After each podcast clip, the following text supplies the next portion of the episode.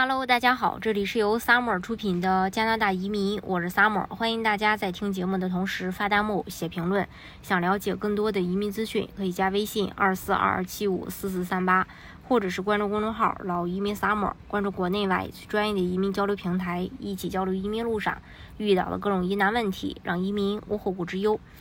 嗯，投资咨询公司亨利发布了关于国际居住和公民身份的独家报告。这个报告分析了全球以美元为单位的百万级高净值人士的净流入和流出。亨利公司呢是唯一一家在过去十年一直追踪私人财富迁移趋势的知名独立调研公司。过去十年中，百万富翁移民人数呈上升趋势。但新冠大流行导致2020年的移民人数有所下降。随着世界大部分地区从疫情中觉醒，高净值个人和私人财富在世界各地的移民开始激增。正如亨利《环球公民报告》二零二二年第二季度所揭示的那样，一些传统上吸引富裕投资者的目的地，如美国和英国，正在失去昔日的光环。亨利的报告中预测，二零二二年富裕人口净流入前十位的国家将是阿联酋、澳大利亚、新加坡、以色列、瑞士、美国、葡萄牙、希腊、加拿大和新西兰。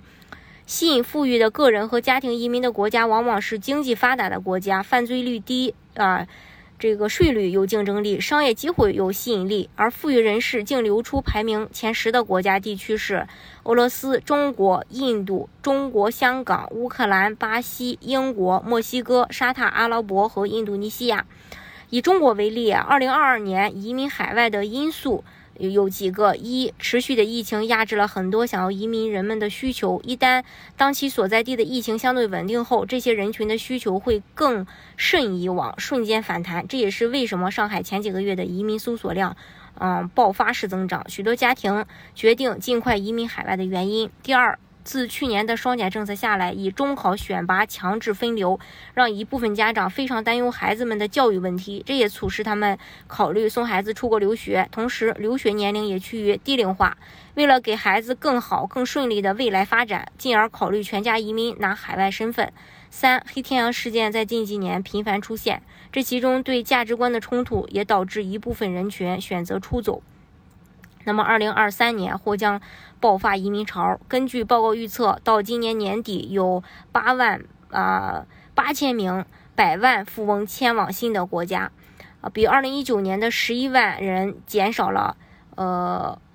两万两千人。二零二三年预计将会有史以来大规模的百万富翁移民潮，有十二万五千名富裕的投资者及其家人准备。呃，认真的去迎接新冠疫情后的新世界。二零二二年第一季度投资移民项目咨询较上一季度增长了百分之五十五，其中加拿大是传统富人移民国家中最受欢迎的。与此同时，加拿大各省的省提名移民计划则成为了企业家和富人快速进入加拿大居住地和北美市场的主要选择途径。二零二一年，加拿大完成了四十点一万名新移民登陆的目标。今年将会吸收更多的新移民，以刺激经济的发展。加拿大政府向外表达的意思是欢迎新移民，并一直致力于为新移民提供更多登陆途径。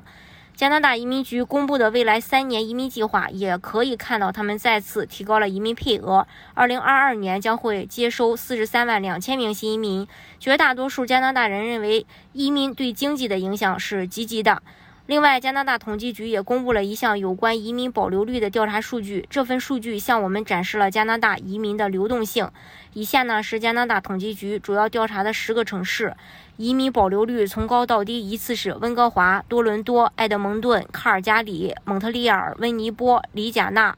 哈利法克斯、圣约翰、蒙克顿，在城市层面，2014年移民 BC 省温哥华的移民在入境五年后的保留率最高，超过百分之八十六。简单来说，就是如果2014年有一百位新移民来到温哥华，那么2019年仍然有八十六人生活在这里，并且正常报税。移民保留率排名第二的城市是多伦多，五年后留在该市的比例为百分之八十五点五。而阿尔波塔的埃德蒙顿是以百分之八十四点六的保留率位居第三。移民加拿大的方式有很多种，大家可以根据自己的实际情况来选择最适合你的项目，拿到身份。今天的节目呢，就给大家分享到这里。如果大家想具体的了解加拿大的移民政策的话，可以加微信二四二二七五四四三八，或者是关注公众号“老移民 summer”，关注国内外最专业的移民交流平台，一起交流移民路上遇到的各种疑难问题，让移民无后顾之忧。